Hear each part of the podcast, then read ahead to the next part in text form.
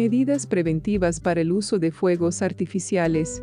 En la época de Navidad son muy frecuentes los fuegos artificiales, famosos por su gran belleza, luces y estruendos. Pero pueden representar un gran peligro si no son manipulados con la debida precaución. Para muchos, los fuegos artificiales son considerados un divertido entretenimiento y juguete. Por esta razón, se hace imprescindible estar informados sobre su correcto uso y cómo mantenernos seguros a la hora de manipularlos. Un mal uso o un uso inconsciente de los fuegos artificiales puede significar una amputación de miembros superiores, lesiones a nivel visual, que muchas veces llega a ser permanente, o afecciones auditivas. En casos ocasionales, incluso, pueden llevar a la muerte y los más afectados suelen ser niños menores de 15 años, por lo que se hace necesario concientizar a la población, hacerles entender que este tipo de artículos deben ser manipulados por personas entrenadas y preparadas para tal fin y los lugares destinados para el uso de los fuegos artificiales deben estar preparados adecuadamente para dicha actividad. Un dato curioso es que las luces de Bengala, consideradas por muchos padres inofensivas, pueden alcanzar temperaturas de 1200 grados centígrados y se asocian con el mayor número de lesiones en adultos y niños.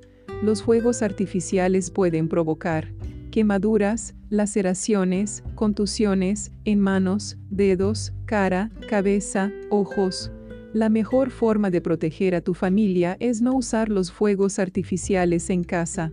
Pero si eres de los que no se resiste a comprar fuegos artificiales, estas recomendaciones podrán ser de mucha utilidad. 1. Asegúrate de adquirir estos productos en establecimientos debidamente autorizados, que cuenten con documentos de regulación de venta y de inspección por parte de los organismos encargados. 2. Escoge un lugar seguro para manipular los fuegos artificiales, es decir, fuera de tu casa y lejos de cualquier tipo de combustible. 3. Los fuegos artificiales deben ser manipulados por personas adultas. Evita que los niños manipulen fuegos artificiales no acordes con su edad y lee cuidadosamente las instrucciones de lanzamiento. Existe una clasificación de uso de los fuegos artificiales basada en el riesgo que representan al ser manipulados. A. La categoría 1. Representan un riesgo muy reducido y la edad mínima de uso es de 12 años. Pueden usarse bajo techo, pero lo recomendable es que su uso se lleve a cabo al aire libre. B. La categoría 2 representan un riesgo reducido y la edad mínima de uso es de 16 años. C. La categoría 3. Representan un riesgo medio y la edad mínima de uso es de 18 años. D. La categoría 4. Representan un riesgo alto y solo pueden ser manipulados por profesionales. 4. Antes de lanzar los fuegos artificiales, asegúrate de que no existen obstáculos que impidan su ascenso. 5.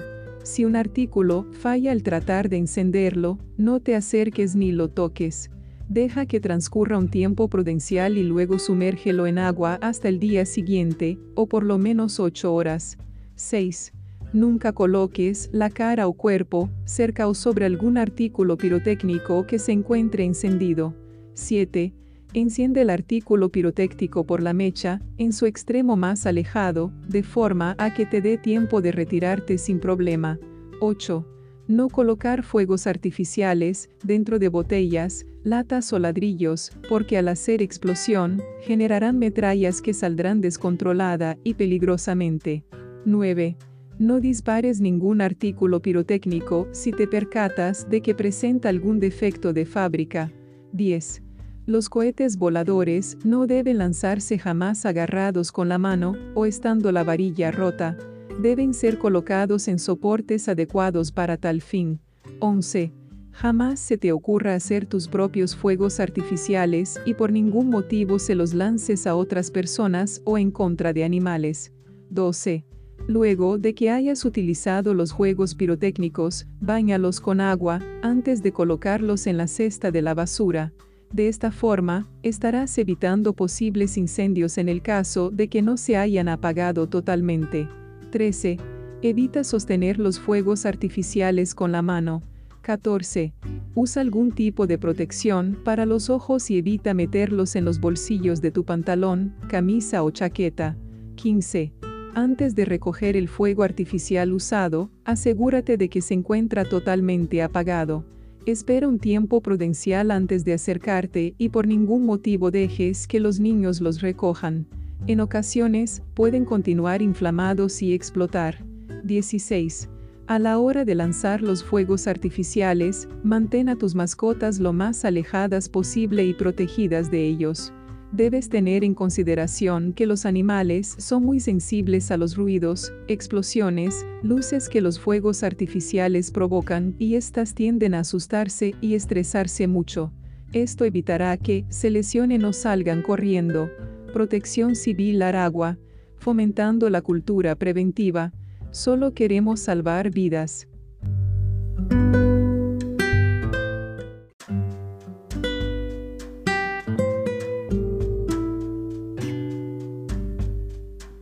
Adiós a la pérdida de olfato. La Omicron tiene síntomas diferentes. Datos preliminares muestran que la nueva variante produce catarros, menos fiebre y más cansancio, lo que podría suponer menos enfermedad grave. La variante Omicron es la que más mutaciones diferentes acumula en su genoma y esos cambios parecen estar manifestándose en los síntomas que sufren los infectados. Aunque los datos son aún muy escasos, los primeros indicios en España y otros países muestran que la nueva variante produce síntomas sensiblemente diferentes que en otras olas.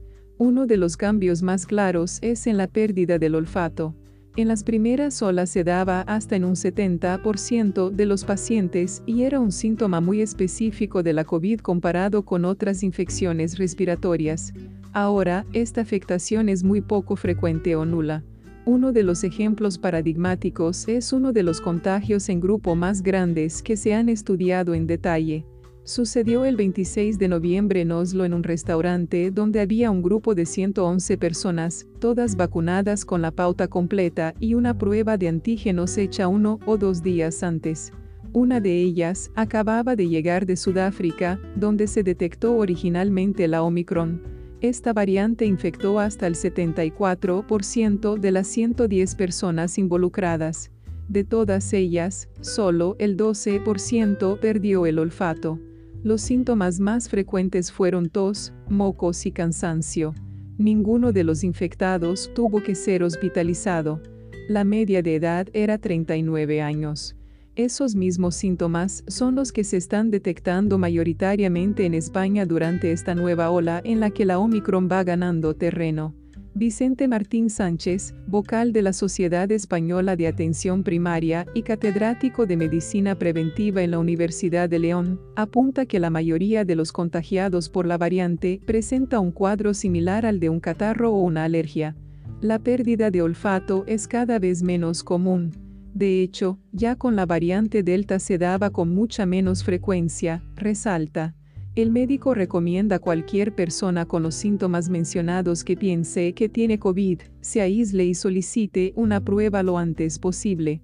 Si la gente sigue haciendo vida normal pensando que si no ha perdido el olfato, no tiene COVID, contagiará a todo su entorno. No puede ser gripe porque este virus aún no ha aparecido este invierno, resalta. En el Hospital Universitario Marqués de Valdecilla de Santander la jefa de infecciosas, Carmen Fariñas, está viendo las dos caras de Omicron cada vez más claras. Vemos cuadros con estornudos, rinorrea goteo de la nariz, dolor de garganta más moderado y menos fiebre que con otras variantes, explica la médica. Es muy parecido a un catarro normal, pero tal vez con un poco más de cansancio y malestar. Ya no vemos la pérdida de olfato y gusto que había sobre todo con la variante alfa también conocida como británica y aislada en diciembre de 2020, añade. El cambio de síntomas puede indicar que la Omicron es muy contagiosa, pero menos eficiente causando enfermedad grave, opina Almirante. Hay datos que apoyan esta posibilidad. Un estudio preliminar realizado en la Universidad de Hong Kong usando la nueva versión del virus y células humanas ha mostrado que esta variante se reproduce 70 veces más que la delta en el tejido de los bronquios, es decir, las vías respiratorias superiores. pero esa capacidad de reproducción es 10 veces menor que con la variante Delta en el tejido pulmonar, el órgano donde comienza la neumonía que caracteriza la COVID grave. El gran crecimiento de la Omicron supone un enorme reto de salud pública. Mantente siempre informado y toma las medidas de bioseguridad en tu entorno. Protección Civil Aragua, fomentando la cultura preventiva. Solo queremos salvar vidas.